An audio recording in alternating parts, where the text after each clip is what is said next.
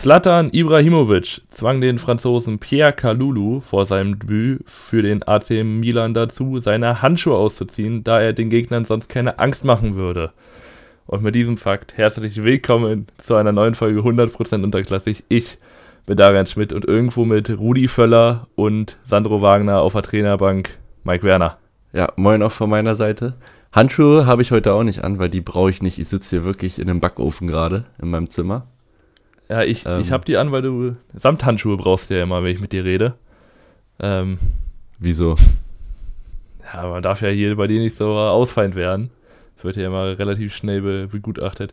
Nein, ich denke mal, Handschuhe für, ich denke mal, Handschuhe für, für das Klima ist dann doch ein bisschen Selbstmord. Ähm, wie, wie, wie trittst du auf? Bist du jemand, der, der eklig aussehen möchte schon von vornherein? Ähm, ja, wie, wie, wie definierst du eklig aussehen? Also mit Tempo ja, und. Genau, Tempo und reingestecktes T-Shirt, da hätte ich schon Angst. Und äh, kurzärmlich, kurzärmlich, ganz Und wichtig. kurzärmlich. Nein, und ich das, hab, und das bei minus 15. Nee, ich habe ich hab ja Tempos, aber die sind nicht schwarz gerade. Mhm. Und äh, wenn es da mal unter 10 Grad geht, kann auch mal passieren, dass das Thermo rausgeholt wird. Würde ich schon ja, sagen. Ja, nee, ähm, ich finde underrated, eklig sind diese Thermos, die diesen Hals hoch haben. Da weißt du auch, dass das ein ekliger ist. Dass er immer ein Sechser hat das an. Ja, der immer diesen ja, Hals hoch hat. Ich bin ja eher ähm, Typ spielerisch lösen und nicht so mhm. dieser, dieser Treter, sag ich mal. Ich habe jetzt auch, ich bin jetzt zum Innenverteidiger montiert, ich kann ja gleich mal oh. äh, erzählen. Ich äh, ähm, gestern Spiel gehabt, zweite Saisonspiel, mhm. wieder Innenverteidigung, äh, über 90 Minuten. Wir haben 5 zu 3 gewonnen ähm, gegen, es war Westderby gegen Walle.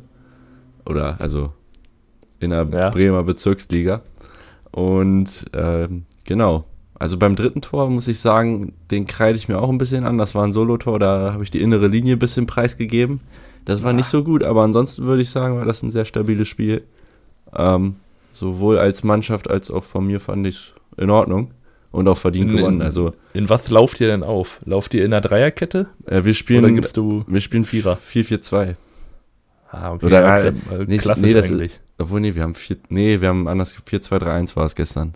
Wir spielen mal 4-4-2, mal 4-2-3-1 und diese mhm. zweite Spitze ist auch gerne mal eine hängende Spitze, also ähm, aber Viererkette auf jeden Fall. Ja, okay. Ich bin, fühle ich mich auch wohler, glaube ich. Ja, kann kann ich nachvollziehen. Ähm, ja, was, was steht heute an? Was, was kann man sagen? Es war Länderspielpause, es ist nicht viel passiert, also es ist viel passiert, aber halt da die Liga, für die wir uns interessieren, halt nicht. Deswegen wollen wir uns einfach mal nach fünf Spieltagen drei Teams angucken, die den Erwartungen ein bisschen hinterhergelaufen sind und die die Erwartungen einfach übertroffen haben. Also sowohl drei schlechte als auch gute Teams. Vorher wahrscheinlich das spannendste Thema nach Trainerentlassung. Ähm, Du hast die Weltmeisterschaft Basketball geguckt? Ja, ich habe geguckt. Ich bin, für alle, die es nicht wissen, auch großer Basketball-Fan. Also ich habe mal mhm. eine Zeit lang eine Phase gehabt, wo ich richtig drin war, auch äh, nachts aufgestanden und alles für die Spiele. Jetzt ein bisschen rausgekommen die letzten ein, zwei Jahre, aber ich habe Bock wieder reinzukommen eigentlich. Und ich kenne mich dementsprechend auch, würde ich schon sagen, überdurchschnittlich gut aus für, ich sag mal, deutsche mhm. Basketballfans. Mhm. Ähm, genau. Und ich habe natürlich Freitag das Spiel, konnte ich live gucken. War übertrieben geil. Ich weiß nicht, ob du es gesehen hast. Äh, nee. Ähm, war, ich kann es dir nur empfehlen, war absolutes Highscoring. Und ja gut, wenn man die Amis schlägt im, im WM-Halbfinale, ist besser geht's eigentlich nicht. Und dann hatte ich ein bisschen Pech, dass das Spiel gestern mit meinem Spiel kollidiert ist. Das heißt, ich konnte es nicht live gucken. Äh, ich habe es mir dann gestern Abend aber nochmal komplette Länge reingezogen. Und ich muss sagen, ey, Dennis Schröder, zu Recht MVP, Alter von dem Cro Crossover, da träumt Avramovic in den nächsten zehn Jahren noch. Also, das letzte ja, Play musst du dir nochmal angucken. Das war, also, ja, das ist die Definition von Klatsch. Ah, okay. Ich würde jetzt einfach mal mir selber ankreien, ich bin eher Laie. Also, ich kann mir Basketball schon mal angucken. Ich verstehe es auch so halbwegs, aber ähm, ich würde da jetzt nicht tiefer als mein, als mein Chiropraktiker gehen.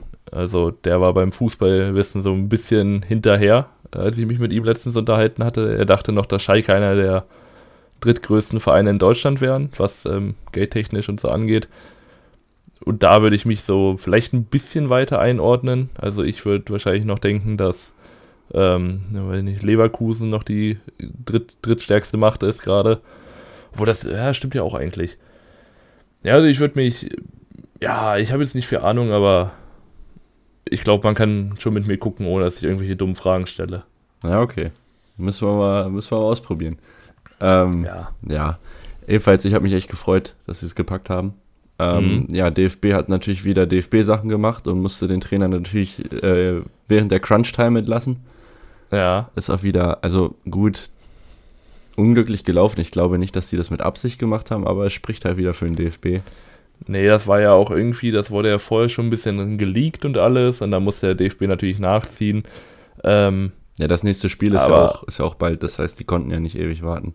Genau. Und allgemein kann man aber sagen, es, müssen wir eigentlich ja. über den DFB reden, weil wir reden ja über unterklassigen Fußball. Also eigentlich müssten wir jetzt auch nach Wolfsburg wir gehen. Müssten, genau, wir um müssten eigentlich das Spiel äh, zu analysieren. Füllen.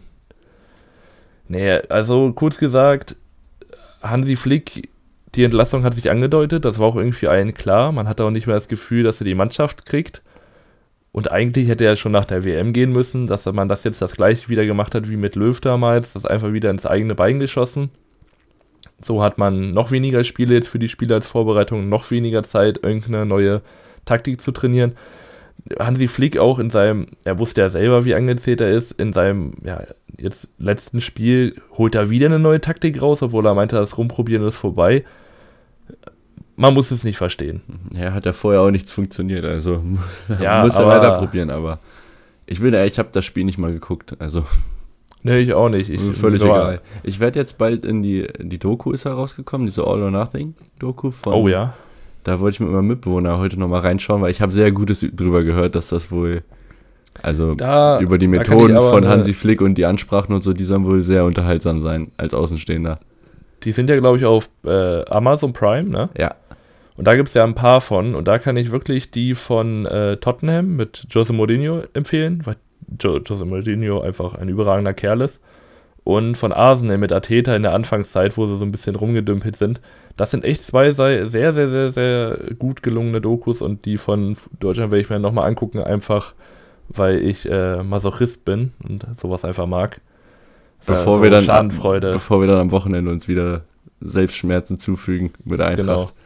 Ähm, ich finde auch ja. die, die Darmstadt-Doku auf YouTube, habe ich vielleicht schon mal erwähnt hier im Podcast, weiß ich nicht. Kann ich auch Ufti? empfehlen. Ja, genau, die kann man auch sehr gut gucken. Ähm, ja. Und damit würde ich aber auch sagen, haben wir so den Anfang ganz gut geschafft und wir gehen dann mal rein in die Themen. Wir mhm. haben uns gedacht, wir fangen erstmal mit denen an, wo es nicht so gut läuft. Also Hertha haben wir jetzt nicht drin, die hätte man auch behandeln können, aber ich finde, die haben wir im Podcast schon relativ ausführlich die haben schon viel Zeit bekommen. Abgehandelt und der Kader ist halt neu, den, den muss ich finden. Und, und ich, ich sehe bei Hertha, habe ich gerade irgendwie nicht so die Kopfschmerzen wie bei den anderen drei Vereinen. Also bei Hertha habe ich, warum auch immer, irgendwie ein gutes Gefühl in den letzten Spielen gehabt. Und bei den anderen halt nicht. Wo willst du denn als erstes hin? Ähm, jetzt müsste man den Tabellenstand einmal kurz gucken. Paderborn ist der ja, schlechteste Verein von den dreien, die wir behandeln hier. Ähm, Paderborn, äh, wie ist der Saisonstart verlaufen? In fünf Spielen haben sie ähm, dreimal verloren und nur einen Unentschieden geholt und einen Sieg. Äh, das mhm. heißt, sie haben vier Punkte, sie haben ein Torverhältnis von 5 zu 11. Ähm, da muss man natürlich auch dazu sagen, dass das ein bisschen ja, verzerrt ist, weil man im ersten Spieltag 5-0 gegen Fürth verloren hat, ähm, ja. wo man 80 Minuten Unterzahl, Unterzahl gespielt hat. Und genau, auf Platz 16 stehen sie. Äh, sie haben auch bis jetzt noch, die weiteren Gegner waren Osnabrück, Düsseldorf, Kaiserslautern und Kiel. Und ja, so ganz zufrieden ist man da nicht an der Pader. Glaube ich auch nicht. Ähm, ich habe mir mal ein paar Sachen rausgeschrieben. Also, was mir jetzt aufgefallen ist, auch weil ich ein bisschen geguckt hatte, defensive Probleme sehe ich auch. Einfach weil man immer mal wieder im System wechselt. Also hat äh, Kwasniok hatte jetzt immer normalerweise ja mit Dreierkette. Er hat auch jetzt auf Viererkette umgespielt. Er hat mit Doppelspitze gespielt. Er hat mit zwei Halbraumzählern und einer Spitze gespielt. Äh, es ändert sich auch viel an Personal gerade. Und offensiv gerade angesprochen, man ist offensiv einfach sehr, sehr ungefährlich. Ja. Also was so aufs, aufs Tor kommt. Man hat den zweitmeisten Ballbesitz in der Liga mit äh, 56 Prozent. Aber nur in den ungefährlichen Zonen. Also ähm, Im Angriffsdrittel hat man 500 80 Touches gehabt, also Berührungen nach den fünf Spielen. Und ähm, im Strafraum hatte man 60. Ja, okay, da, da merkt man Und jetzt, äh, ja, also nachher wird man noch mal ein bisschen Vergleichsmaterial haben, weil zum Beispiel ein Kiel oder so einfach einen ganz anderen Prozentsatz in der Box hat als ähm, Paderborn. Also man, man, man kommt ganz gut nach vorne, aber dann ist es so ein bisschen wie Handball. Man bleibt dann da auch im Strafraum. Man hat auch mit ähm, 21,1 Meter Average Shot Distance, also da, wo normalerweise abgezogen wird. Ich habe mir mal Jetzt hast, du mir, jetzt hast du mir wirklich, jetzt hast du wirklich jeden Punkt weggenommen Gut, schon. Also ich ja, habe hab eigentlich genau das gleiche analysiert. Also mhm. der Beibesitz, ich habe mir, also meine Überschrift wäre, sie sterben so ein bisschen in Schönheit. Das sieht bis zum letzten ja. Drittel ganz gut aus.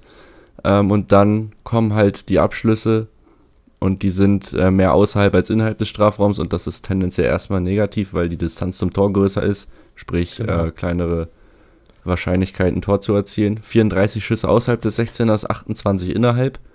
Ähm, mhm. Genau, allgemein haben sie auch die ähm, ja, mit wenigsten Abschlüsse. Ich glaube nur Eintracht Braunschweig dürfte weniger haben und ich glaube Osnabrück. Ja. Ähm, sie haben 3,4 Torschüsse pro Spiel. Das ist alles ein bisschen wenig. Ähm, ich bin da so ein bisschen ratlos gerade. Also, was auf jeden Fall helfen wird, ist, dass ein Robert Leipertz wieder zurückkommt. Oder jetzt wieder auch Max Kruse da ist. wahrscheinlich. Kruse hat ja Muskelfaserriss, war das? Hm. Der wird auch, denke ich mal, wiederkommen. Ähm, Muslia, finde ich, läuft, also ich will nicht sagen, dass er seine Form hinterherläuft, die war einfach am Ende der letzten Saison sehr gut. Und jetzt ist ja, er vielleicht wieder ein bisschen. Immer noch der beste Spieler. Also, war jetzt, glaube ich, an ich würde sagen, drei bis vier Toren beteiligt von den sechs, die sie haben. Und das immer noch als Formtief zu bezeichnen, ist auch ein bisschen. Ich glaube, Muslia hat ja auch in der letzten Saison eher als, ähm, als Schiene gespielt. Jetzt ist er auf diese Halbraumposition gerutscht. Aber allgemein Aber das fehlt auch gerade. Also ja? Schiene war, glaube ich, nicht. Das war ein bisschen defensiv, glaube ich. Weiß ich nicht, vielleicht hat er das offensiver interpretiert, aber ähm, was halt auch ein Problem ist, man hatte letztes Jahr einen Piringer oder einen Schrebeni, also sehr, sehr groß gewachsene Leute. Jetzt hat man eher dieses Quirlige, ähnlich wie Magdeburg. Man kann es aber, oder man spielt es nicht so wie Magdeburg. Man hat dann doch relativ klare Positionen mit Leipertz und Muslier. Muslier taucht immer wieder links auf, Leipertz rechts. Und ähm, Leipertz hat, glaube ich, auch in der Mitte gespielt oder Conte, der ist dann halt in der Mitte. Aber da ist ja vieles ausrechenbar. Ja, ähm, sie haben auch ähm, fünf Tore nur erzielt, das ist definitiv zu wenig. Äh, sie haben auch nur 5,7 XG, also das ist nicht so, dass die sich hm. Chance um Chance erspielen und einfach das Ding nicht reingeht. Das ist ungefähr auch das eingetreten, was zu erwarten ist. Äh, ich würde mir da ein bisschen mehr Umschaltspiel wünschen. Also sie haben gegen Düsseldorf einmal einen schönen Konter gehabt zum 2-1. Mhm. Da würde ich mir ein bisschen mehr von wünschen. Man hat mit Conte auch einen Spieler, der das kann. Ein Muslia, der da schön tiefe Bälle spielen könnte. könnte ja, auch, ich, also, auch Bibica oder Leipertz, die haben ja auch Tempo. Genau, das könnte ich mir eigentlich vorstellen, dass man mit ein bisschen mehr Räume, also ein bisschen mehr Platz vorne da auch äh, zu besseren Chancen kommt. Mhm. Äh, das so für die Offensive. Äh, defensiv, äh, wenn du offensiv nichts mehr hast, defensiv würde ich sagen, klar, die fünf Dinger in Fürth, die tun weh. Ja. Ähm, ansonsten hat man mit Hut einen guten Torwart, der mhm. eigentlich alles macht, was er kann. Vier Paraden pro Spiel, das sind die drittmeisten. Ähm, ansonsten ist man, finde ich, ein bisschen passiv teilweise. Also man hat relativ wenig äh, Ballabnahmen und äh, Interceptions.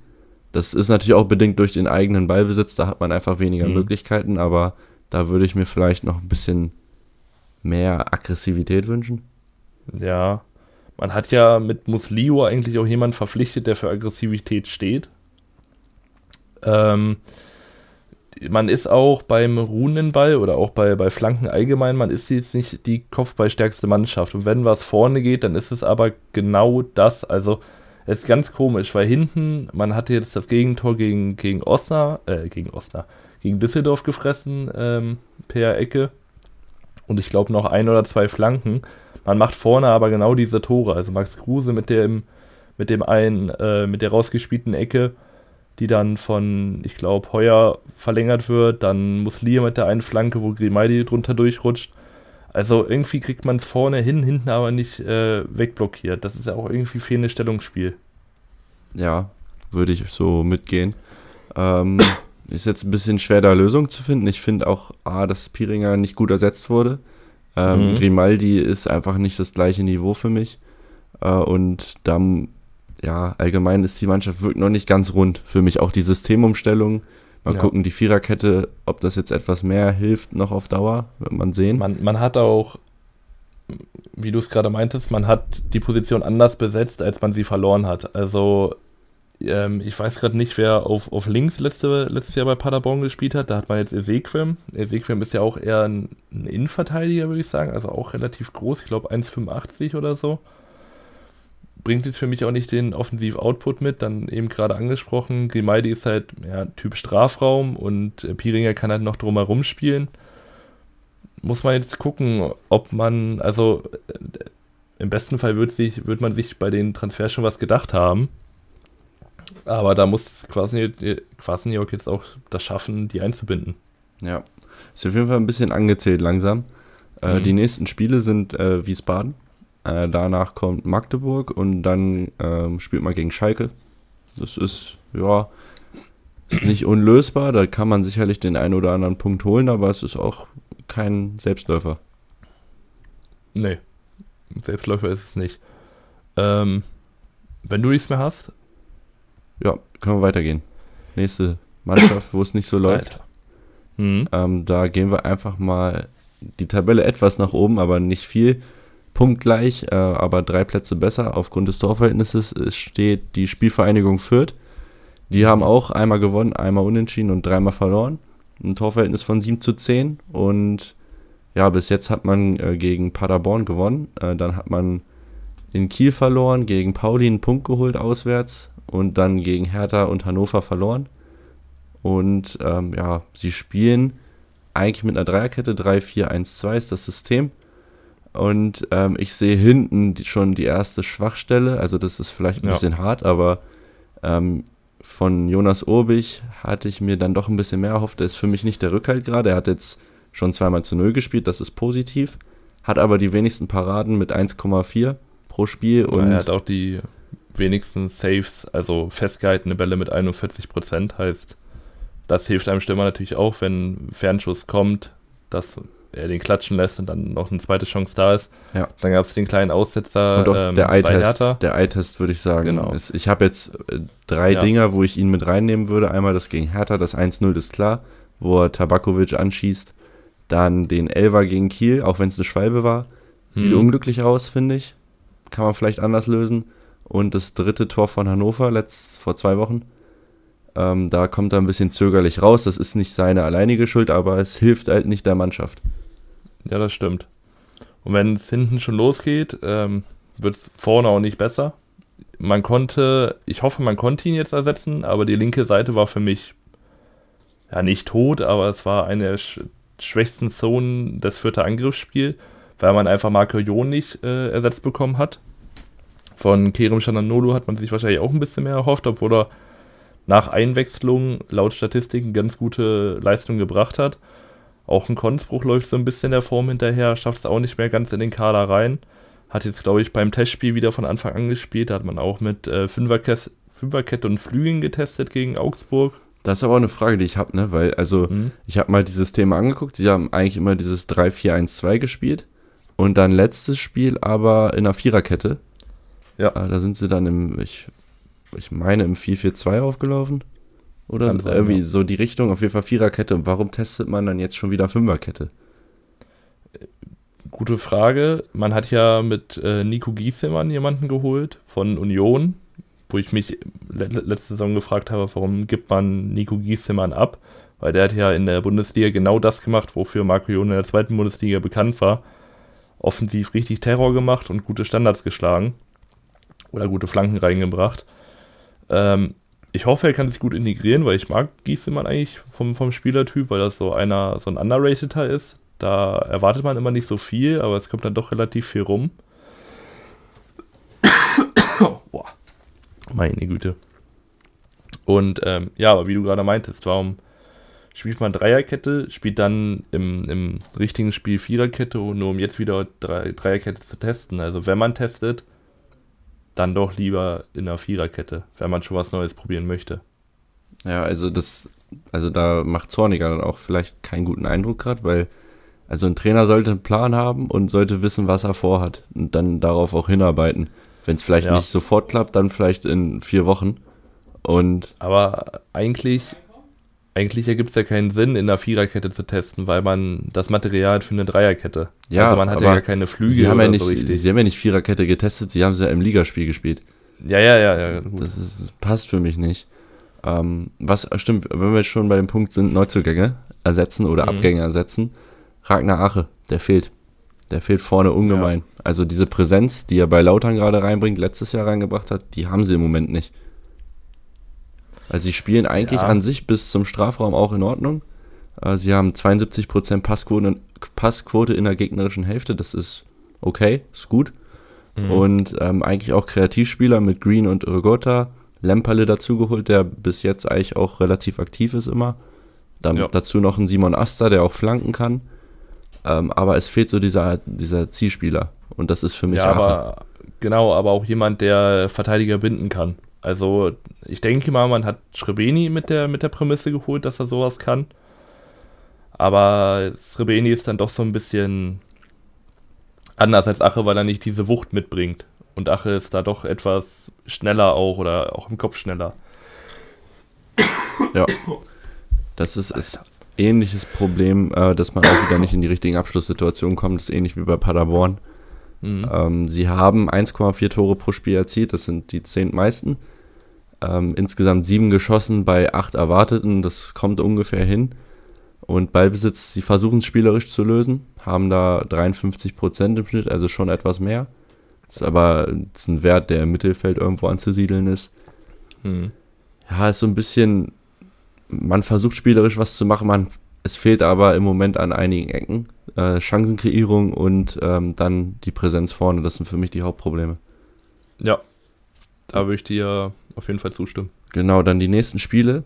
Jetzt ganz wichtig, nächstes Wochenende auswärts Derby gegen mhm. Nürnberg und dann ähm, zu Hause gegen den KSC und dann nach Elversberg.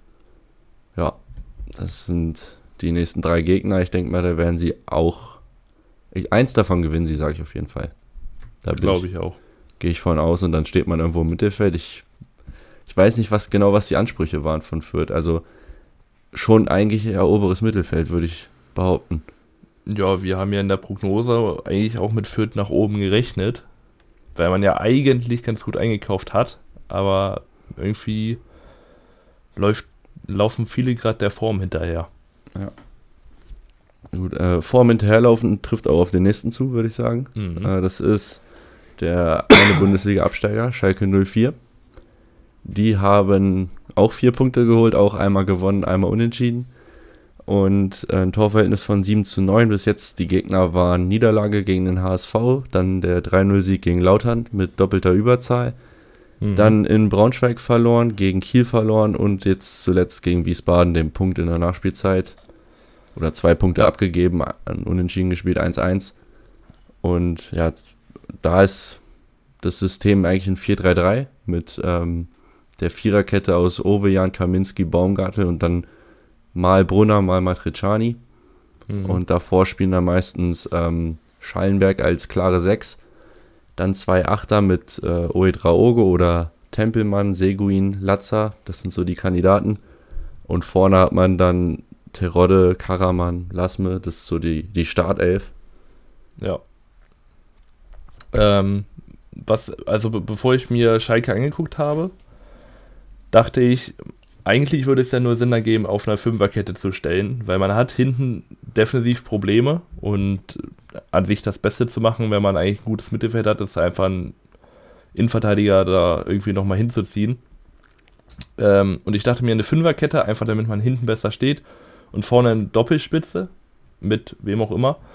Und ich habe mir jetzt das Testspiel gegen Ulm angeguckt, also Statistiken, und da hat man auch genau so halt gespielt, also mit Kaminski, Baumgartel, Matriciani in der Dreierkette. Dann äh, Merkin, ich glaube Tempelmann. Auch, auch, neu ist, also. Mh, Tempelmann, Scheinberg und Owean auf äh, rechts. Davor hatte man, weiß ich gerade nicht wen, und Polter und ähm, Moore vorne im Sturm. Finde ich eigentlich genau so, wie ich es mir vorgestellt hätte, weil man hat die Dreierkette, Ovean auf rechts, muss ich gucken, habe ich noch nicht gesehen, kann ich mir auch nicht vorstellen Man hätte aber mit Matriziani jemanden, der das gut auffangen könnte, also nach rechts rausrücken kann, wenn Owe nach vorne zieht. Und äh, die Doppelspitze bringt ja einfach mehr Strafraumpräsenz. Dahinter ein Oe Draogo bringt das Kreativelement. Und mit Polter, also ich mag Terodde, aber ich finde Polter bringt doch ein bisschen mehr spielerische Qualität mit und Terodde ist halt gerade in einem kleinen Loch. Ja, Terodde ist halt und, halt auch schon 35 oder so, 36. Genau. Und ist jetzt auch gerade angeschlagen. Allgemein Verletzungspech bei Schalke. Ich habe mir mal die Verletzten rausgeschrieben. Terodde, Lasme, Karaman, Seguin, Drexler, Brunner, Greimel. Das sind alle Spieler, die in der ersten Elf stehen könnten. Ja. Ähm, was ich als offensives Problem ausgemacht habe, ist ähm, die Chancenkreierung. Man tut sich extrem schwer gegen tiefstehende Gegner.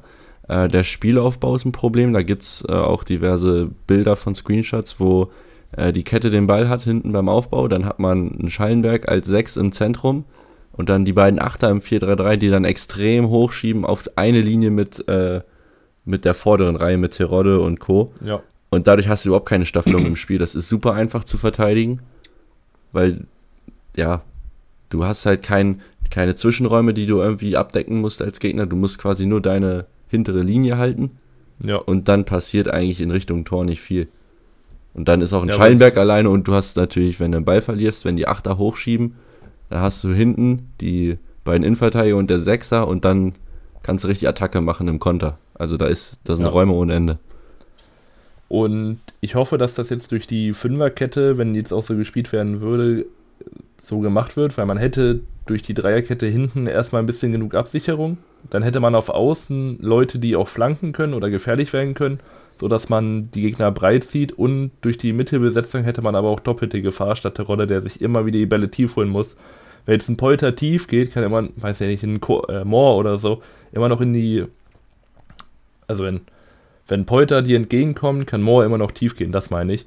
Und das ist halt auch ein Element, was so ein bisschen, also Schalke war ausrechenbar. Mit Terodde, der hat sich dann den Ball geholt und bei Terodde drumherum war halt keiner mehr. So, dann hatten die Innenverteidiger halt nichts zu tun und dann kannst du Terodde auch den Ball lassen. Ja. Ja, gehe ich absolut mit. Ähm, ja, ansonsten, wen man loben muss, also zwei Spieler, die mir einfallen, das ist einmal Oedraogo als 17-Jähriger, wie er sich da reingespielt hat und auch kreativ ist, mal ein, zwei Spieler stehen lässt im Mittelfeld, da was kreiert, das ist super. Und im Tor äh, Marius Müller, der bis, mhm. also im Moment der beste Zweitligatorwart ist. Wirklich alles hält, was man irgendwie halten kann. Ja. Und ohne den würde es noch schlechter aussehen, mit Sicherheit. Glaube ich auch. Ähm, ich hatte ja eine Abstimmung gemacht, letzte Folge, wie es aussieht, ob man Reis noch halten soll. Und viele sind dafür, erstmal die Länderspielpause abzuwarten, mir eingeschlossen, aber man ist sich auch unschlüssig, ob man jetzt abgeben soll oder nicht. Also es war jetzt nur die beiden Stimmen betrachtet, 50-50, ja, abgeben und nein behalten. Also ja, es ist so ein bisschen allgemein so ein bisschen planlos gerade. Also man weiß nicht, wie man weiter verfahren soll. Wenn jetzt keine Punkte kommen, dann muss Reis wahrscheinlich gehen. Aber es müssen jetzt auch Punkte kommen. Genau, und die sollten am besten schon jetzt am Wochenende kommen. Das wird aber schwer. Man spielt zu Hause gegen Magdeburg und danach äh, auswärts St. Pauli und dann Paderborn zu Hause. Ist alles andere als einfach, auch wenn man jetzt zum Beispiel mit Pauli äh, und Paderborn Mannschaften drin hat, die jetzt etwas länger auf den Sieg warten. Mhm. Aber das sind Mannschaften, die sind immer gefährlich. Also das ja. kann nach hinten losgehen. Das kann ich mir auch vorstellen. Ich bin aber dafür bereit, die Dreierkette von Thomas Reis mir anzugucken. Ja, das, das würde ich auch schon sagen. Weil ich kann es mir gut vorstellen, auch mit, mit Ojan, der. Würdest also du den auf, Ojan auf die ja Schiene oder? nicht zu gebrauchen. Du wirst den auf ja, die ja. Schiene, natürlich, ne? Mhm. Ja. Ja. Gut. Ähm, wenn du nichts mehr zu Schalke hättest. Ja, du hast schon was angekündigt im Vorgespräch, dann genau, lass ich, ich dir jetzt die Bühne. Das war jetzt hier alles so ein bisschen, ja, schwierig, sage ich mal. Also viel Statistik. Es war wie Schalkes Aufbauspiel. Ja. Zähe Kost. Ja, genau, Zähe Kost. Ähm, um das hier alles ein bisschen aufzulockern, habe ich mich hingesetzt und ich habe mir eine, eine, neue Kategorie aus dem, aus dem Gehirnschmalz gezogen. Äh, ich nenne sie 90 Minuten. Ganz einfach, ich nenne dir gleich drei Sachen die du alle 90 Minuten machen musst. Ähm, und du entscheidest dich dafür, welche du machst. Also Ich, also, ich, nenne dir, ich nenne dir drei Möglichkeiten. Also, 90, also du hast 90 Minuten Zeit. 90 Minuten und, am und, Stück oder also so. Ja, genau. Oder alle 90 Minuten muss ich was nee, machen. Nee, nee, du, nee, du musst dir 90 Minuten, jetzt ist es, äh, du müsstest dir 90 Minuten etwas anhören von jemandem. Okay. Drei verschiedene Möglichkeiten. Und du mhm. müsstest entscheiden, was du machen würdest. Mhm. Also. Bin gespannt. Würdest ey. du, warte, ich muss mal hier, so.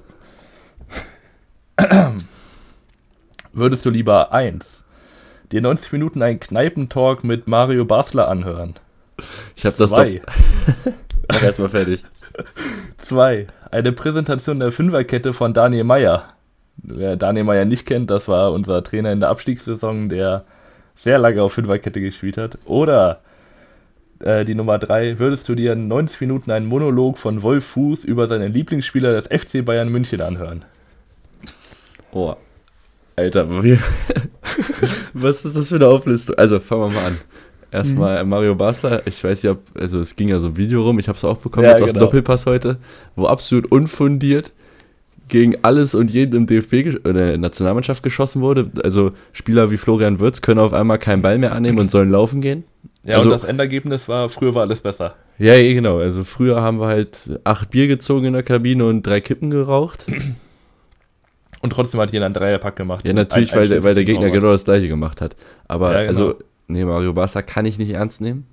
Absolut nicht. Also das, mhm. da, komm doch mal ein bisschen mit, mit Statistiken oder, oder irgendwas, was man auch belegen kann. Das ist ja einfach nur Stammtisch. Das ist der ähm, Eye-Test. Ja, ja. Ja, Eye-Test ist okay, aber dann doch bitte was mit Gehalt, so ein bisschen. Mhm. Nennen Beispiele. Ähm, dann haben wir Daniel Meyer, der Grund, warum ich die Fünferkette hasse. Der hat bei uns wirklich in der Saison, das war die Corona-Saison, wo keiner ins Stadion durfte. Das heißt, man hat jedes Spiel perfekt im Fernsehen alles gesehen. Mhm. Und diese Dreierkette, es war fürchterlich. Jedes Mal nach drei Minuten irgendein Ball in den Halbraum zwischen Schiene und in, erste Innenverteidiger. Mhm. Und dann stand es 0-1. Und dann Wolf Fuß, der mich so ein bisschen der kriegt ja jedes Spiel, also jedes Top-Spiel, jedes Sat 1 irgendwas Spiel ist immer Wolf mhm. Fuß. Ich kann den nicht mehr hören und ich bin, ich bin absolut kein Bayern-Fan. Also wenn ich mir eine Sache aussuchen müsste, kann ich noch diskutieren oder so, so mit Daniel Meyer versuchen dann zu, zu so ist das ein, ähm, ist das eine PowerPoint ja, und ich muss zuhören ich, oder darf ich diskutieren? Ich mir, also ich denke mal, du dürftest am Ende Fragen stellen. Okay. Die erste Frage wäre wahrscheinlich, warum bist du Trainer geworden? Ich glaube, dass der, der, wenn er dir was erklärt hat, ich weiß du was, ich glaube, ich höre diese Präsentation an und bin danach überzeugt. Weil das war nämlich immer ah. in den Interviews so, ne? Ich habe die Interviews gehört und dachte mir, oh ja, das klingt ja. Das klingt ja wir gehen gut. da jetzt raus und das, das klingt ja gut. Könnte ja was werden ja, heute. 5-0 gerade gegen FC Bad Deckenheim verloren, aber. Spoiler, es wurde nichts. Ja. Highlight von ihm auch am letzten Spieltag, ähm, als wir zwei Torhüter auf der Bank hatten. Ja, der, das war geil. Allgemein letzter Spieltag, das war. Da hatten wir dann ja noch ein paar, ähm, wie, wie, nennt man das, die, die nicht mitfahren durften wegen schlechtem Verhalten. Ja, weil echt, ja, irgendwie im Hotel was passiert ist anscheinend. Ja. Also alkoholtechnisch und irgendwer. Genau. Irgendwer hat noch irgendwo hingepisst, glaube ich. Ich weiß es nicht. Ja, ich bin mir nicht keine Ahnung, was da alles passiert ist, aber ähm, nee, mein Highlight war, wo es, ich glaube, 2-0 stand oder 3-1 und dann hat er erstmal einen 18-Jährigen eingewechselt, Linksverteidiger. Aber es war alles, das war ein reines Highlight. Highlight, einfach nur Highlights bei ihm. Also, jetzt mal um zur Ausgangsfrage zurückzukommen. Mhm. Ähm, auf die 3 packe ich Mario Barca Stammtisch. Das ist, das hat keinen Zweck, da brauchst du auch nicht diskutieren. Das ist, da kannst du auf Durchzug schalten. Naja. Ähm, dann, das ist jetzt schwer, weil äh, aus, aus, aus egoistischer Perspektive, ich würde Wolf Fuß auf die 2 packen, weil ich glaube, er kann schon gut, also reden kann er ja und das belegen kann mhm. er auch. Also kann interessant sein. Und dann auf 1 möchte ich die Präsentation mit Daniel Meyer hören, weil ich danach noch in den, Disku in den Diskurs gehen kann. Und äh, man kann ja noch, ähm, wie heißt das, also sich unterhalten über die Saison und was man in, ja. auf Eintracht bezogen wäre für mich, glaube ich, das Interessanteste. Von daher, die Präsentation ist es für mich. Ja, gut. Okay, also das, das war erstmal, ich ähm, werde eine Abstimmung unten reinmachen, da wo ihr auswählen könntet, was ihr am liebsten ähm, hören wollen würdet. Und das war der kleine Exkurs von einer ja, neueren, von einer neueren Kategorie. Also ähm, mir, mir hat's gefallen, sag ich mal ja, hier erstmal so. Fand ich gut. Die finde ich nett, weil die, die, macht, die macht ein Thema auf. Du hast da ein paar Sachen, über die du lachen kannst. Ich habe auch, ähm, kannst ja eigentlich mit allem machen, weiß nicht, irgendwie 90 Minuten lang, keine Ahnung, wo fährst du lieber hin oder so. Ja, okay. Ähm, ja, also, ja, vielleicht, vielleicht macht man die öfter mal rein, wenn man merkt, ja, heute ist ein bisschen zäher geworden oder der Spieltag war nicht so interessant, kann man das immer mal wieder reinstreuen. Und ähm, apropos streuen, wir werden jetzt zu den äh, treffsichereren Teams kommen. Die nicht so viel streuen. Die nicht so viel streuen. Wo willst du denn hin? Ja, dann müssten wir auch eigentlich wieder nach, nach Tabelle gehen, wenn wir uns treu bleiben. Mhm. Das heißt, wir gehen nach Magdeburg zum Drittplatzierten. Die mhm. haben, also wie erwartet, muss man ja fast sagen, acht Punkte geholt, ja. Äh, drei gewonnen, zwei unentschieden, keins verloren. Dazu 13 Tore geschossen, acht kassiert. Und sie haben bis jetzt gespielt gegen Wiesbaden unentschieden, äh, gegen Braunschweig gewonnen, in Kiel gewonnen, was nicht viele gemacht haben. Ähm, St. Mhm. Pauli haben sie unentschieden gespielt, 0-0 natürlich. Und dann gegen Hertha natürlich 6-4. Muss ich sagen, ist schon mal ein Auftaktprogramm, da muss man auch erstmal so durchkommen. Ja, und man ist eigentlich relativ gut durchgekommen, weil man hat auch vorher bevor die Spiele losgingen, auf dem Transfermarkt genau die Spielertypen geholt, die Christian Tietz liebt, kleinwendig und gut im 1 gegen 1. Und auch hinten hat man ja nicht diese, jetzt außer Jamie Lawrence, diese 2-Meter-Hühn, sondern auch eher so kleinere, spielstarke Innenverteidiger. Mit Hugonet jemanden geholt, der sowas spielen kann. Ähm, und es fruchtet wie, wie, weiß ich nicht, wie Tomaten. Frucht Tomaten gut? Was ist das? Frucht, Magdeburg fruchtet wie Tomaten, alles klar. Ja, kann man natürlich nur zustimmen. Also System spielen sie in 3-4-3 mit, ähm, mit der Dreierkette Lawrence Elfadli Heber und dann im Mittelfeld ist es ähm, irgendwas mit Condé, Nyaka, Hugonet, mhm. Hugonet. Alter, ich kann mal. Hugonet. Hugonet. Hugonet? Heißt, er Jean, heißt er Jean? Jean? Jean Jean Hugo. Das ist bestimmt noch, das wird bestimmt, echt? Ich hätte jetzt noch irgendwie ja. so ein Jean Lucas oder so. Ja, also ja, Jean Zweit, Maurice. Zweitname weiß ich nicht. Vielleicht hat er einen. Der wird da sein. Aber noch mit irgendwelchen Dächern auf dem O. Das wird ganz ja. wichtig. oh, Dächern auch nicht. Ja, also dann auf Außen haben sie. ich, ich, wir, wir, sprechen beide kein Französisch, falls man es gemerkt hat. Äh, auf Außen haben wir dann äh, Bell und El Hankuri meistens und vorne mhm. dann die ähm, CSA, Cheka Schula Artig. Und oh, Alter. Wie früher MSN bei Barcelona. So ungefähr sieht das für mich aus, ganz ehrlich. Weil also, CSA. Ist ja mal ein absolut das, das, das könnte der Anfang von einem polnischen Wort sein. CSA. Da, die CSA. CSA Magdeburg. oh, zwei gute Folgentitel. Nur bei Magdeburg, das ist doch schon mal nett. CSA Magdeburg ist absolut Folgentitel. Also. Alter Schwede. Aber das, ähm, das, ist, das ist, also jetzt mal ehrlich, das Sturmduo vorne ist geil, Trio. Ja, ähm, also ich finde, es ist ein Duo aus Artig und Schuler primär. Mhm. Artig mit fünf Assists, Schuler mit vier Toren. Und äh, Schuler Re Redemption. Der Schuler ja ist genau das, was Magdeburg letztes Jahr genau. gefehlt hat. Sie haben nämlich wieder mal den meisten Ballbesitz der Liga, 60,9 Prozent. Mhm. Und äh, letztes Jahr war es ja so, das war das, was Paderborn jetzt hat. Sie sterben in Schönheit. Und jetzt diese Strafraumpräsenz mit Schuler, das ist genau das, was gefehlt hat. Vor allem, das ist ja, Schuler ist ja auch, also er ist so ein Hybrid zwischen, der kann auch was mit dem Ball, aber ist auch unfassbar kaltschnäuzig. Und wenn ich jetzt die Wahl habe, okay, entweder ich, ich muss jetzt mit Schuler mitlaufen, um, um den Steckpass von Artig zu unterbinden, oder ich gehe auf Artig drauf, damit er den Steckpass nicht spielen kann, aber egal was du machst, es ist eine scheiß Entscheidung, weil wenn du den, den Pass offen lässt, dann wird Schuler durchgeschickt wenn du Schuler zumachst, dann läuft Artig 1 gegen 1 auf dich zu. Also Schuler bindet die Innenverteidiger, um Artig, äh, Arslan, Neuenberger Platz zu machen. Und das ist eklig. Für, die, für jede Innenverteidigung ist das einfach nur noch eklig. Ähm, auch Magdeburg mit den meisten Dribblings, ich glaube 55% waren es. Man hat 82 Dribblings in das letzte Dritte rein, also Carried Balls, also in das letzte Dritte reingebracht mit Dribblings und 31 Dribblings in den Strafraum direkt. Da merkt man einfach super Einzelqualitäten, das ist beides Nummer 1. Ähm, ja, und dann ist da ein Schuler, der sowohl mit Kopf als auch mit Fuß gerade trifft und einfach gut in Tor, äh, Form ist. Hinten ist man auch mehr oder weniger sattelfest. Man hat mit Riemann einen Top-Torwart.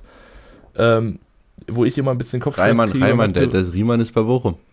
Ach Mann. Da, musst Reimann. du auf sowas ja, nicht ja. achten. Also, freust du dich übrigens nächste Woche wieder Karlsruhe Lautern?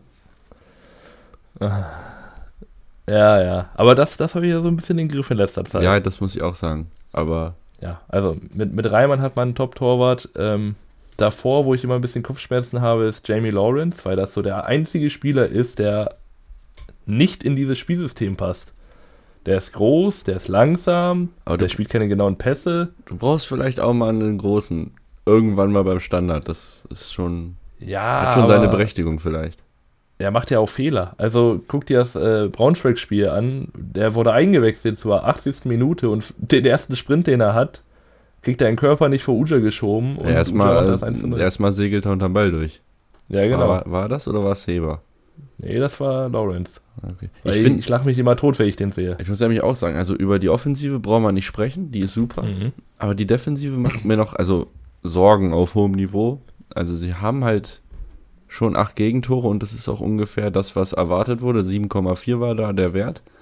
Mhm. Und ich finde auch die Tiefe fehlt so ein bisschen. Also wenn man da noch, also ein Hugonet kannst du da noch hinstellen, der taucht im Moment immer so im Mittelfeld auf. Ja, den hat man auch eigentlich als Innenverteidiger geholt. Ein El Fadli kannst du auch theoretisch in der Innenverteidigung spielen, aber er so als progressiven ähm, Balltreiber. Ja, also. Piccini, spielt der noch eine Rolle? Piccini habe ich auch länger nicht gesehen, aber Piccini ist für mich jetzt auch kein klassischer Innenverteidiger, finde ich. Ist so, ja. so halb, so in der Dreierkette außen könnte ich mir ihn vorstellen. Mhm. Also, also als Halbraumverteidiger. Aber ja, das, das bin ich noch, also im Wind, also ist hohes Niveau, da man, kann, man kann auch nicht alles ausbessern in zwei Jahren, ja, ja. aber ich, da würde ich nochmal nachbessern, wenn man das Geld hat. Was sie gut ich machen. Ich auch dafür, dass man, dass man Daniel Heber vielleicht mal in die Mitte zieht, weil ich finde, der macht echt eine gute Figur. Ja, das hätte ich auch gesagt. ein bisschen mehr Vertrauen zu geben. Der, ist auch, der macht das auch schlecht. gut eigentlich. Hat er bei Essen auch gespielt zentral. Essen hat der Viererkette auch gespielt in einer Regio. Mhm. Da hat er auch zentral gespielt. Und was sie halt noch gut machen, ist das Pressing vorne. Also die haben 5,6 Balleroberungen im letzten Drittel. Und das ist ähm, mit Kaiserslautern der beste Wert. Kaiserslautern habe ich da nicht erwartet. Also laut Fortmob. Vielleicht ist ja, da auch ein Hansa, Fehler. Hansa ist da ja auch vorne. Hansa? Hansa ist, glaube ich, ja, Hansa ist Platz 4. Weil ich habe ich hab heute, äh, ich dachte erst, wir machen statt Kiel, machen wir Hansa. Da habe ich mir Hansa genauer angeguckt und dachte, wie, wie kann man, also wie sind die da oben gelandet?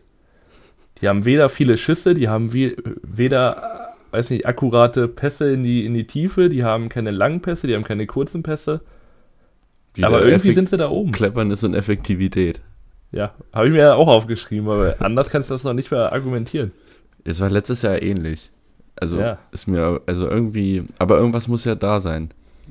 Also das ja, passiert, hier, das ist ja kein Zufall. Kader, Kaders, äh, Kaders, äh, Hansas Kader strotzt nur so von Abgezocktheit. Ja, der ist gut, der Kader. Ich mag den. Haben wir auch ja. äh, in der Prognose so festgehalten. Ähm, aber wir sprechen ja über Magdeburg. Also immer noch, ja. Vorne habe ich also. also vorne ist es für mich das zweitbeste der Liga und mhm. hinten ist noch etwas Ausbesserungspotenzial. Das ist so mein. Ja. Und vorne ist man auch sehr tief, also mit Arslan, Ito, Castagnos, Neuenberger, das sind alles noch Jungs, die da in der Hinterhand hast. Ja. Und ja, nächste Spiele sind äh, Schalke, Paderborn und Nürnberg. Oh, es geht auch einfacher. Ja. Nur zwei Teams, die gerade so ein bisschen unten drin stehen. Nürnberg ist auch immer so eine Wundertüte, finde ich. Also mhm. irgendwie, entweder du, die gewinnt 2-0 oder Katastrophenauftritt und dann jetzt wie in Lautern war, gut, die waren gut, aber haben wir 3-1 verloren. Ja. Also streich das Katastrophenauftritt, äh, aber die können halt auch einfach mal das Tor ja, nicht so treffen und hinten zwei Fehler machen.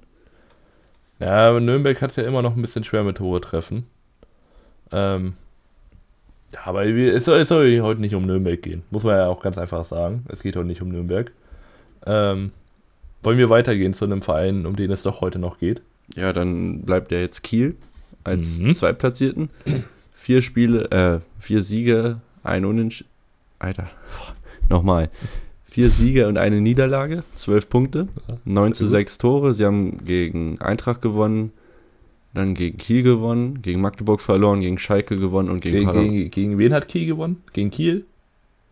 Gegen Fürth.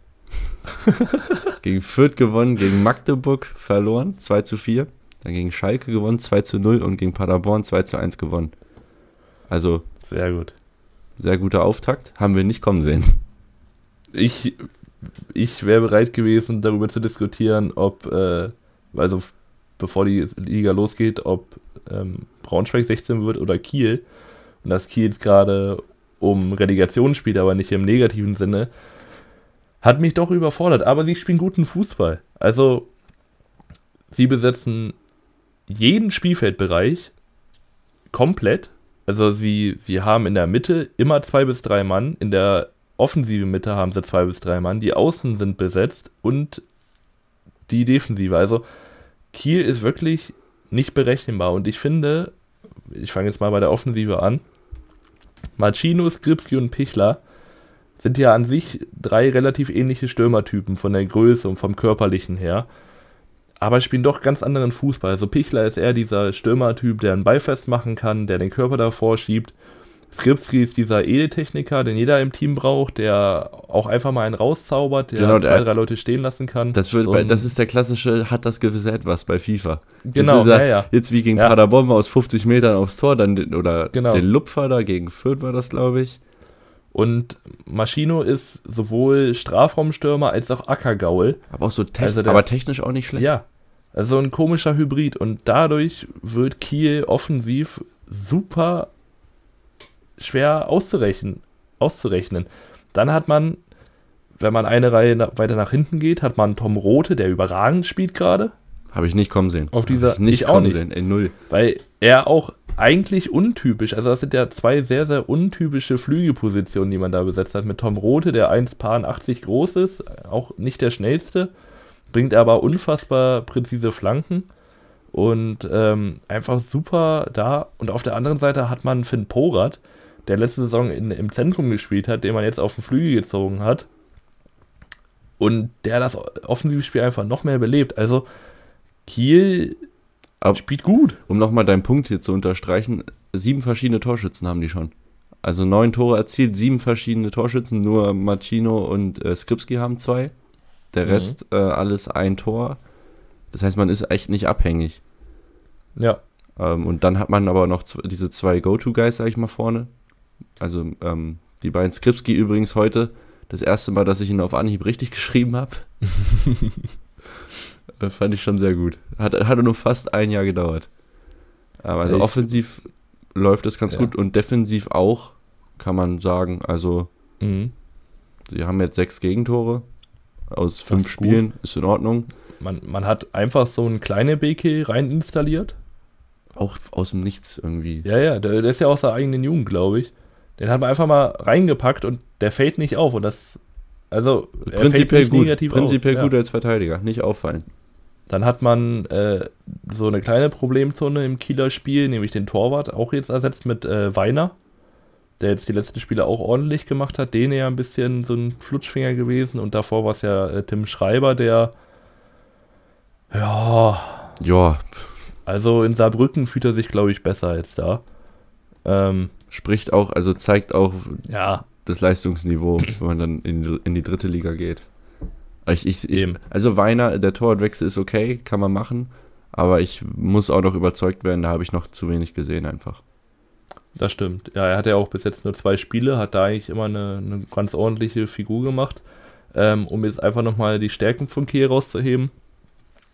Zwischen den Bällen, also hier steht ähm, äh, Short Passes, also 3 bis 10 Meter und Medium Passes 10 bis 30 Meter, haben sie die gleiche Passquote. Also 87 Prozent heißt, man möchte natürlich auch schnell in die, in die Spitze kommen. Man möchte ja eher längere Bälle spielen. Also man spielt auch mehr längere Bälle als kurze. Also man möchte nicht da irgendwie schnell ähm, irgendwie so ein bisschen rumpimmeln, sondern doch zügig äh, Pichler oder so finden.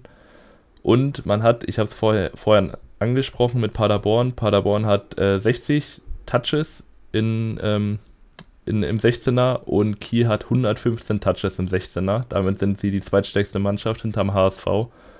Und ähm, 33, äh, 55 Prozent der gecarrieden Bälle, also Bälle, die nach vorne gehen Richtung gegnerischen Tores, also ja, waren halt Progressive Carries, also Richtung des Tores, 55% davon.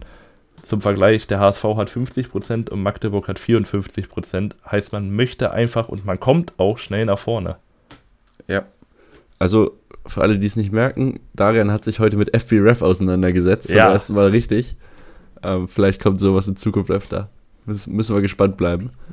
Ähm, ist, ist denn cool. Also, ja, man wirkt auch besser. Man wirkt so schlau. Also, das wirkt, das wirkt sehr eloquent. Ähm, Vor allem, wenn man auch noch Englisch mit reinbringt, weißt du, so. Ja, ja. Klar. Carries, ab, Carries das ist, das ist wie mit Jobposition. Das klingt alles auf Englisch ja, ja. besser. Facility Manager, Hausmeister. Klassiker. ähm, eine Stärke, die ich noch habe. Holding hab, Six. Holding Six. False 9. Was eine Stärke, die ich noch habe äh, für die Defensive, ist die Aggressivität, mit der gespielt wird. Also, das ist natürlich ja, ja. immer so ein bisschen Fouls, will man nicht loben, aber sie haben die mhm. zweitmeisten. Mhm. Jetzt kommt aber der entscheidende Punkt: Sie sind clever genug, da keine gelben Karten zu bekommen. Das heißt, also, sie haben acht gelbe jetzt bekommen. Das sind die 14, mhm. also, jetzt muss ich wieder umdrehen. Die fünf wenigsten, viertwenigsten. Mhm. 18, 17, 14 16, sind? Fünf. Die fünf wenigsten. Genau da, also sie schaffen es, äh, gegnerische Spielflüsse zu unterbinden mit leichten Fouls, die dann nicht gelbwürdig sind. Dadurch können sie sich dann wieder neu ordnen. Du stehst gesichert, alles ist gut. Ja. Das ist auf jeden Fall eine Stärke, das ist eine Cleverness. Das, ähm, das haben manche Mannschaften nicht. Ich glaube mal, also, also. Drei rote Karten. Genau, also. ja, muss man ja sagen. Also, bei Eintracht habe ich immer das Gefühl, das ist natürlich subjektiv, aber ähm, der Gegner ist am Drauftreten, so lange, bis es ganz kurz vor Karte ist und danach faulen mhm. wir das erste Mal und der Schiri hat im Kopf, ich muss das Spiel hier im Griff behalten und zeigt erstmal ja, gelb. Das für ja. mich. Ja, und äh, natürlich hier die Neuzugänge jetzt bei Kiel, die ne, sofort eingeschlagen sind. Also, ja. ich fand auch in Ivesic im Zentrum ganz gut. Mhm. Auch, also sehr hohe Passquoten. das ist auch, also wie, wie kleine BK, da könnte jetzt jeder Name stehen, den hätte ich nicht auf der Rechnung. Und der macht eigentlich sehr, sehr, sehr solide Arbeit. Ja, genau. Das beschreibt die ganze Truppe, finde ja. ich. Bin gespannt, wo es hingeht. Also, sie haben jetzt äh, danach als nächsten Spiele St. Pauli, Hertha und Karlsruhe. Ja. Also, oh. es sind keine Programme dabei, wo ich sage, die sind super einfach oder die sind super schwer. Mhm. Also, Hertha, mal gucken, wie das jetzt weitergeht. Ich könnte mir vorstellen, dass da jetzt bald mal Konstanz reinkommt vielleicht. Ja. Allgemein dann, ist es. Dann ist also, es schwer.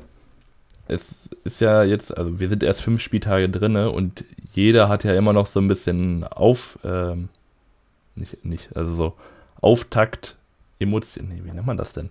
Euphorie. Euphorie, Auftakt, Euphorie.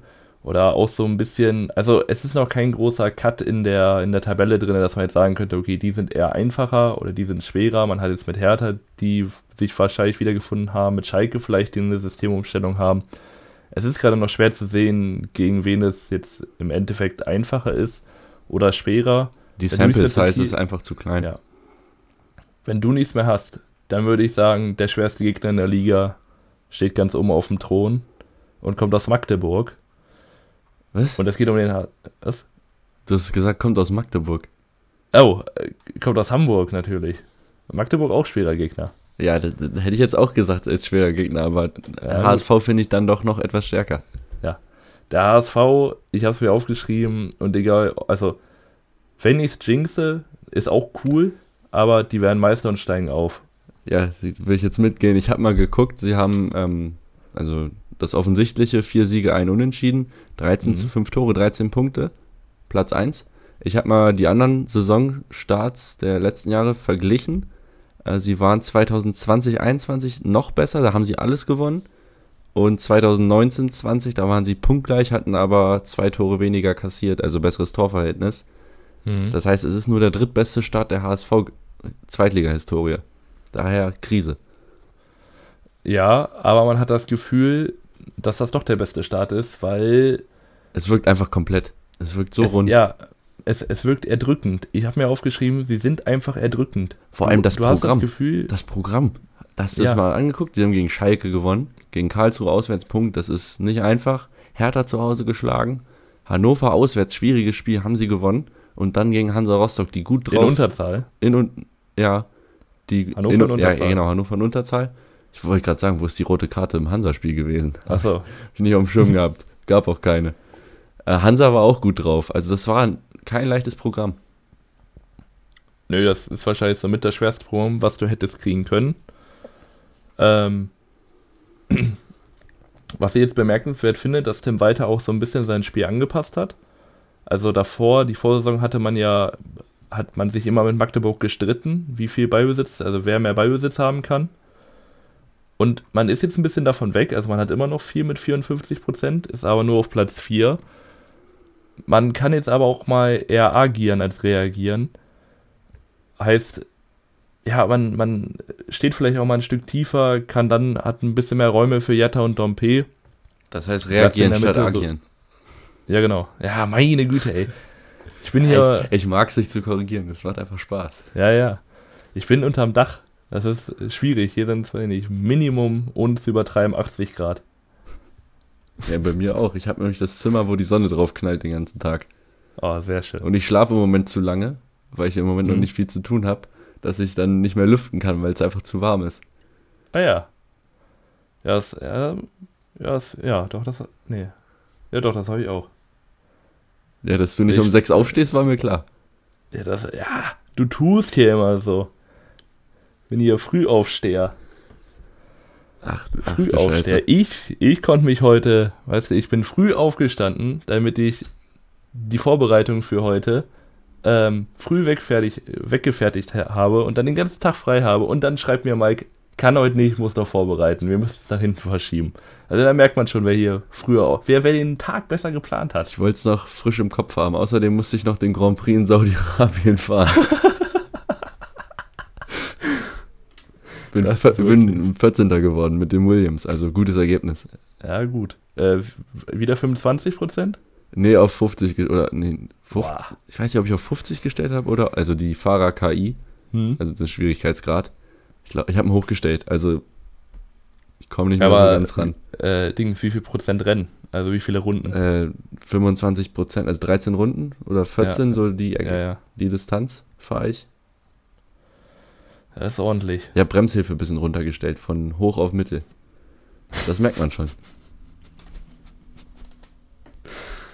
Da meinte, da meinte Kumpel, ähm, am Wochenende waren wir ja äh, auf dem Fest in Braunschweig und da meinte ein Kumpel zu mir, weil, weil du hattest mir ein Foto geschickt, wie du, wie du vor mir einspielst, da meinte er, du kommst auch nicht mehr raus, du bist auch nur noch am Zocken. Und das finde ich eigentlich ganz schön, weil du, dich hatte ich nie so im Kopf und auf einmal hast du da die, die PS5 und den sieht man nicht mehr, den Mike. Der doch, kommt doch, nicht mehr raus. Geh, ich gehe ja noch zum Training, ich gehe ja noch ins Stadion und spiele ja noch, ich komme mal raus. Das ist ein aber also, wenn das nur, Ding nur damit ihr es wisst, ich sehe, ich sehe Mike gerade gar nicht, weil er einfach so mit der Wand hinten verschmilzt mit seiner weißen. So lange war er schon nicht mehr draußen.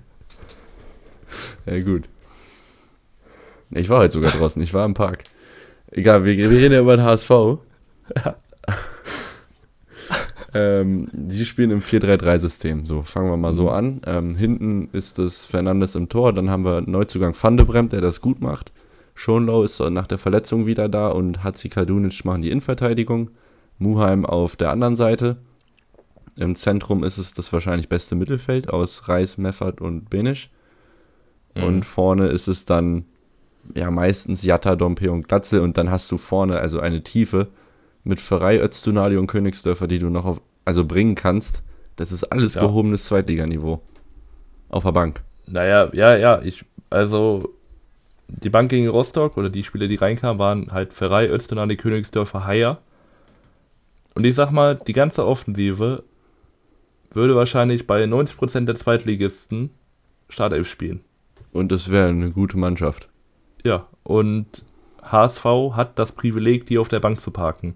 Und man hat einfach sehr, sehr gute Transfers gemacht, weil Ferrei ist der, der einfach ein Starspieler, den man sich geholt hat, wo die Fans sagen, ja geil, den brauchen wir oder den finden wir gut. Öztunali ist der verlorene Sohn, den man zurückgeholt hat. Ramos ist ein Treter, Van der den man auch geil findet, glaube ich. Van, der, ekliger. Van der Bremt ist gut gescoutet, würde ich sagen. Ja, Van der Bremt ist gut gescoutet und Hatzika Dunic ist so, sehr man von sich denkt, ja, okay, habe jetzt nicht viel von denen gesehen, aber ich weiß nicht, so ein, so ein Bosnier hört sich immer gut an, finde ich.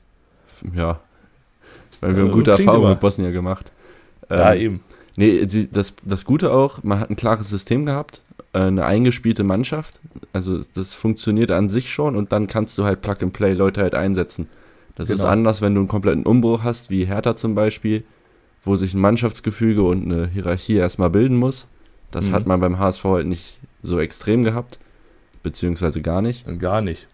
Ja, das kann natürlich sein, dass ein Öztunali dann schon irgendwie ja, gut. Richtung Führungsspieler strebt oder das kann ja schon passieren, aber das hilft ja dann auch nochmal so einen extra Spieler dazu haben. Ja. Offensiv ist es ja beste Offensive. 14,6 erwartete Tore, das heißt, sie unterperformen mhm. sogar gerade. Was an sich sogar gut ist, weil dann kann man davon ausgehen, dass sie es noch aufholen werden. Genau. Sie haben natürlich dieses Schalke-Spiel gehabt, da hatten die, glaube ich, 5 XG oder 7 XG, das war sehr hoch. Mhm. Ähm, was sie noch sehr gut machen, ist das Mittelfeld, das einfach auch unfassbar viel Torgefahr ausstrahlt mit Reis und ja. Benisch. Das sind also, also Benisch hat schon sieben Scorer, fünf Tore, zwei Vorlagen. Das wird er nicht halten, aber ist schon mal gut. Reis ist auch immer, finde ich, für einen für Assist gut oder für einen, mhm. auch für den drittletzten oder vorletzten Pass. Und halt, wenn Ferrei, wenn die Ferrei noch. Groß, der Pre-Assist. Ja, genau. Und Ferrei ist dann, wenn sie ihn mal wieder mehr einbinden, gerade ist er ein bisschen außen vor. War ja auch, auch verletzt. Torgefähr torgefährlich ohne Ende. Ja. Ja. Du hast es eigentlich schon perfekt angesprochen. Sie spielen einfach gerade sehr, sehr guten Fußball und haben dann sowohl in der Breite, aber auch in der Qualität, also die einzige Qualität von, von Hamburg, da kann auch, also selbst ein Muheim, der da immer einen draufstrahlt mit einer Präzision, das ist ja auch was. Dann Laszlo Benes, der wahrscheinlich sein, sein bestes Jahr gespielt hat oder jetzt auf jeden Fall spielen wird, wenn jetzt nichts Größeres passiert. Ein Bakeriata, über den ich mich in der Vorbereitung lustig gemacht habe, der mich hier kurz mal weggemutet hat. Also, es ist Qualität da und du hast gerade nicht das Gefühl, als würde da irgendwas passieren können. Der einzige Punkt, wo ich sage, dann müssen wir schauen, wie sie darauf reagieren, ist, äh, was mhm. passiert bei Verletzung Glatzel. Sollte der Fixpunkt ja. wegfallen? Weil dann fehlt dieser klare Strafraumstürmer, der, der Torjäger, für mich ist er der beste Stürmer auch der Liga. Mhm. Ähm, da, ich glaube, dass sie da auch Lösungen finden werden, aber das könnte auch ein paar Wochen dauern und dann, vielleicht hat das einen Effekt dann auf den Rest, dass eine Schwächephase entsteht, aber ja. sollte Glatzel fit bleiben, sehe ich da überhaupt keinen Angriffspunkt. Noch schlimmer könnte es werden, wenn sich da, da so, eine, so eine Spirale draus entwickelt, holla, ähm, also wo man dann sagt, okay, wir haben jetzt unseren Spieler verloren, jetzt müssen andere Spieler noch mehr in den Fokus rücken und dann performen die einfach noch besser. Verstehst du? Ja. Das gibt es ja manchmal, wenn so ein Starspieler rausfällt, dass dann das Team dann auf einmal wieder, oder wie man jetzt bei, bei Bremen gesehen hat, wenn Füllkrug geht, dass auf einmal das Team wieder zusammenspielen kann. Das sehe ich jetzt bei Hamburg nicht. Aber ich denke mal schon, egal wie, werden sie ihn ersetzen können. Vielleicht nicht von dieser Körperlichkeit, aber was äh, Scoring Output angeht, denke ich schon, dass es irgendwie kompliziert kriegen. Und wenn es mit ein, zwei Wechseln mehr ist. Kann ich mir auch vorstellen, eigentlich. Ähm, defensiv stehen sie auch recht gut. Also, sie lassen Gegner gar nicht groß in die Gefahrenzone kommen. Schon dreimal zu null gespielt. Ähm, ja, auch wieder wie bei Magdeburg schon, hohes Anlaufen. Gutes Pressing im, im ersten Drittel, das heißt, sie, oder im letzten Drittel, je nachdem, von wo man guckt. Die hm. haben halt schon frühe Ballgewinne, dadurch auch kurzen Weg zum Tor. Und ja, defensiv sieht es auch ganz okay aus. Und das mit der Offensive, da reicht die Defensive allemal. Wenn du es offensiv ja, so, so beibehältst. Und dann, ja, sehe ich da wenig. Also vor allem die nächsten, die nächsten drei Gegner. Jetzt erstmal zwei Aufsteiger mit Elversberg und Osnabrück. Ich weiß nicht, da rechne ich schon mit äh, sechs Punkten, bin ich mal ganz ehrlich. Ich glaube, ich glaube, Osnabrück könnte. Wo spielen sie? Spielen sie im Volkspark? Ja, habe ich mir natürlich aufgeschrieben. Nicht. Ja, das ist gut. Ja, aber ich, und Düsseldorf, hab, Düsseldorf kommt danach. Mach mal kurz weiter, ich, ja, ich google. Ich denke auch, dass ähm, in Osnabrück. Minimum. Ja, okay. Hätten sie im Volkspark gespielt, dann hätte ich echt ein bisschen Angst um Osnabrück. Nee, Bremer Brücke ist immer eklig, finde ich. Ja, genau. Aber ja, da geht's dann. Aber ich denke mal schon, dass dass man in Hamburg doch Minimum mal sieben Punkte einplanen kann. Weil ich, also ich wüsste, ich würde auch mit neun gehen, aber ich denke mal, Düsseldorf ist dann auch der Gegner, wo man am ehesten drüber stolpert. Sonst hat.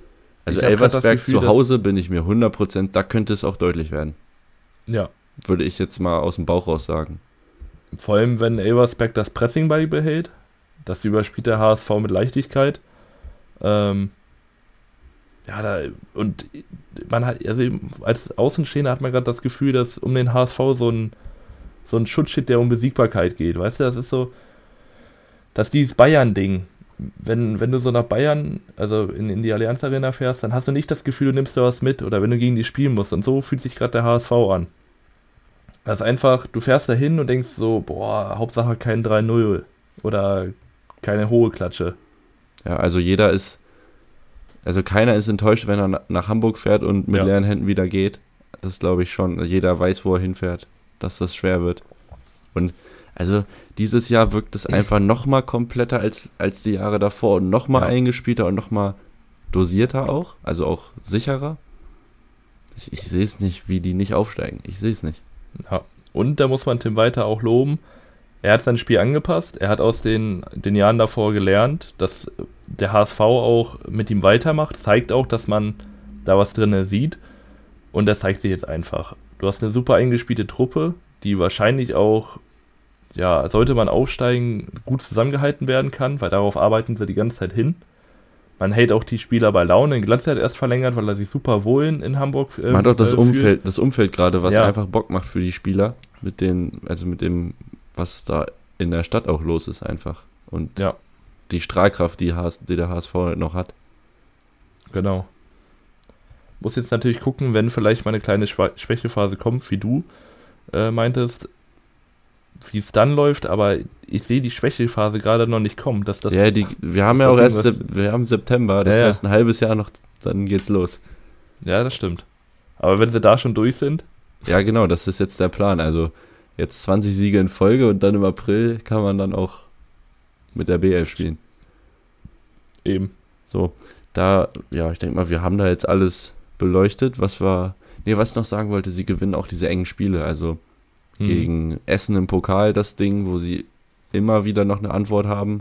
In Hannover in Unterzahl durch individuelle Klasse. Gegen es Schalke ja auch. Gegen Schalke. Äh, es spricht alles dafür. Es spricht alles dafür. Stimmt, da waren sie auch äh, 2-1 hinten, hinten, zur Pause. Mhm. Es spricht einfach alles dafür. Ja. Und damit äh, würde ich auch sagen, wir kommen zum Tippen. Wird mal wieder Zeit. Ja. Und ähm, genau, ich habe die App auf. Mhm. Wir haben als Freitagsspiel Paderborn 0-7 gegen SVW in Wiesbaden. Ich gehe vorweg und ich sage 2 zu 1. Ich habe 0 zu 1 für Wiesbaden. Meinst du, die gehen weiter? Gibt keinen Grund dafür, nicht. Gut, dann erstes Derby. Nürnberg gegen Fürth. Das älteste mhm. Derby Deutschlands. Ja meistgespielte auch, glaube ich. Müsste. Ähm, Finde ich sehr schwer. Ich könnte mir auch vorstellen, dass es ein Unentschieden wird, deshalb sage ich 2 zu 2. Ich sag, Nürnberg gewinnt das Ding 1 zu 0. Okay. Dann zweites Derby am Samstag. Karlsruhe zu Hause im Wildpark gegen 1. FC Kaiserslautern. Äh, Lautern kommt mit breiter Brust, drei Siege. Und Ragnar Ache. Genau. 3 zu 2 für Karlsruhe. Äh, Lars Stinde Masterclass. Ich sag 2 zu 1 für Kaiserslautern. Ah, okay. Ich, ich, ja, ich habe irgendwie was im, im, im, Gefühl. Das ist ein Münzwurf. Wenn du mich in zwei Stunden fragst, bin ich für Lautern. Das ist, keine ja. Ahnung. Das ist schwer. Genau, dann haben wir Hansa Rostock gegen Fortuna Düsseldorf. Boah, Boah. es ist auch so, es ist sau schwer. Samstag, ey, da, da wird sich mal wieder reingeguckt. Das ist doch richtig schöner Samstag. Ja, ich kann jetzt am Wochenende endlich mal wieder die Spiele live sehen. Das habe ich jetzt die letzten zwei Spieltage nicht geschafft. Und ich jetzt Freitag drei, äh, zwei Spiele, Samstag drei, abends noch eins. Und Sonntag, gut, dann sind wir selber in Berlin. Und es wird ja wieder kühler. Heißt, du musst dir da auch nicht schämen, wenn du vier Stunden oder was weiß ich vorm, vorm ähm, Ding sitzt. Passt. Hansa, Hansa Düsseldorf. 0 zu 2 für Düsseldorf. Düsseldorf ist ja. defensiv sehr stabil und dann vorne clever, ich glaube. Jetzt auch den Brustlöser ja. gehabt gegen Elversberg. Ich sehe ein 1 zu 2 für Düsseldorf. Ja, okay. Und dann haben wir Elversberg gegen den HSV. HSV zwei Auswärtsspiele in Folge, weil Elversberg spielt zu Hause. Ich gucke jetzt äh, nochmal nach. Ich gucke jetzt ja, mal nach. Also, kann sein. Nee, Hamburg hat doch gegen Hansa auswärts gespielt. Nee, Hansa war zu Hause. Ja? Ja, ja, aber jetzt. Moment. Ja. Aber Hansa war doch das letzte Spiel, oder Ja, ja, aber die haben zu Hause gespielt, 100 Prozent. Ja, dann hast du doch deine Antwort schon. Nein, jetzt die nächsten Elversberg auswärts und so. dann, ähm, ja, zweimal auswärts. Elversberg und Osnabrück auswärts und dann Düsseldorf zu Hause. Ja, stimmt. Egal ob auswärts oder nicht, Hamburg wird da einfallen und ähm, Elversberg mit 0 zu 4 wegmachen. Ja, das war auch mein Tipp jetzt. Also jetzt ich hätte jetzt auch echt 0 zu 4 reingeschrieben, mache ich auch. Ja. Tut mir leid, Elversberg. Ich, ja, nee. Dann Geht das schon. Topspiel. Schalke gegen Magdeburg. Schalke hat übrigens danach die Woche auch das Topspiel. Finde ich immer so, warum? Also klar, es ist Schalke-Spiele Schalke sind, sind, cool und aber warum denn zweimal in Folge? Wie, wie oft waren jetzt Hertha drin? Oder, oder HSV? Bis jetzt war jedes Topspiel HSV, Hertha und Schalke. Das kann sein. Nee, jetzt letzte Woche war Nürnberg-Lautern. Das ist ah, aber auch ein Spiel, okay. was, was ich sage, das kann man auch so ansetzen. Das kann man reinmachen. 0 zu 2 für Magdeburg. Mit, mit Thomas Reisentlassung dazu? Mm, das ist jetzt. Nee, ich glaube, der hat noch zwei Spiele. Es, ich würde sagen, es kommt auf den Auftritt an. Ja, auf die Art und Weise sowieso. Also ich glaube, man verliert gegen Magdeburg mit 1 zu 2, aber man sieht, dass sich was entwickelt. Mhm. Und das gibt so einen leicht positiven Aufschwung. Mhm. Dann Sonntag. Berlin ist zu Gast bei Braunschweig im, im Olympiastadion. Ja, wir müssten, äh, können wir das Spiel zu uns verlegen, weil dann haben wir gute Chancen. So sehe ich ja. da nicht viel Land und sage 2-0 für Hertha. 1 zu 2 für Braunschweig. Nee. das ist absolut wieder. Äh, 0 zu 1 für Braunschweig. Absolut, nee. Absoluter Doch. Brillentipp. Das ist absoluter Brillentipp. Guck dir mal an, Tabakovic gegen Ivanov. Ivanov kann sowas. Ja, ja, das ist eine Sache. Aber wenn Rese dann gegen, gegen, Wiebe. Wiebe, gegen Wiebe anläuft, weil Wiebe wieder außen spielt, ja, dann gute Nacht. Ja. Ja, ich, ich, ich, ich lasse es jetzt so, sonst wäre ja unfair, wenn ich die ganze Zeit hier hin und her mache. 0 zu 1 Braunschweig. Einfach fürs, fürs eigene Wohltun. Ich werde mich nicht beschweren. Äh, St. Pauli gegen Holstein Kiel. Ja, 0-0? Hm. Nee. ja, die haben jetzt 1-1. Ja, ich sage auch 1-1, glaube ich. Also ich glaube, dass Kiel einen Punkt holt. Ich glaube nicht, dass sie jetzt schon wieder gewinnen. Nee, ich glaube es auch nicht. 1-1. Und das letzte Sonntagsspiel Hannover-Osnabrück. Ja, 2 zu 0 für Hannover gerade. Die wirken sehr stabil. Osnabrück wirkt irgendwie nicht so stabil gerade. Ja, deswegen sage ich, jetzt wird es auch ein bisschen deutlich bei Osnabrück. Erst kommt der kleine HSV und knallt 3-0 weg und nächste Woche kommt der große HSV und knallt 5-0 weg. 5-0? Ähm, nein, ich sag 3-0. 3-0 und nächste Woche 5-0. Ja, weil ja, Os Osnabrück zu Hause gegen HSV 5-0? Also, wow, mutig. Ja, gucken wir, gucken wir. Ja, gut. Wie? Man hat ja bis, bis nächste Woche haben es alle schon wieder vergessen, was ich hier gesagt habe. Nee, ich werde das aber sowas von wieder bringen. das, das wird nicht vergessen. Doch, doch, doch. Ja, damit haben wir das auch abgehakt. Und damit sind mhm. wir auch am Ende angekommen. Ja. Ich hoffe, euch hat das hier gefallen oder irgendwie Mehrwert ge geliefert. Wenn nicht, Selten dann. bei uns, aber. Ja, wir haben mal, also Mehrwert ist so Auslegungssache. Ja. Trotzdem. Aber ich denke mal, es war eine gute Folge. Also ich habe mich gut gefühlt. Du äh, phasenweise bestimmt auch. Ähm, deswegen würde ich sagen, wir hören uns nächste genau. Woche. Und äh, du musst noch vielen Leuten viel Glück wünschen. Ja, genau. Viel Erfolg natürlich bei euren Auswärtsfahrten. Dass der Sprit günstig ist, dass die Züge pünktlich kommen und dann natürlich auch viel Erfolg eurer Mannschaften. Ja. Da kann ich mich nur anschließen. Und dann würde ich sagen, tschüss. Ciao.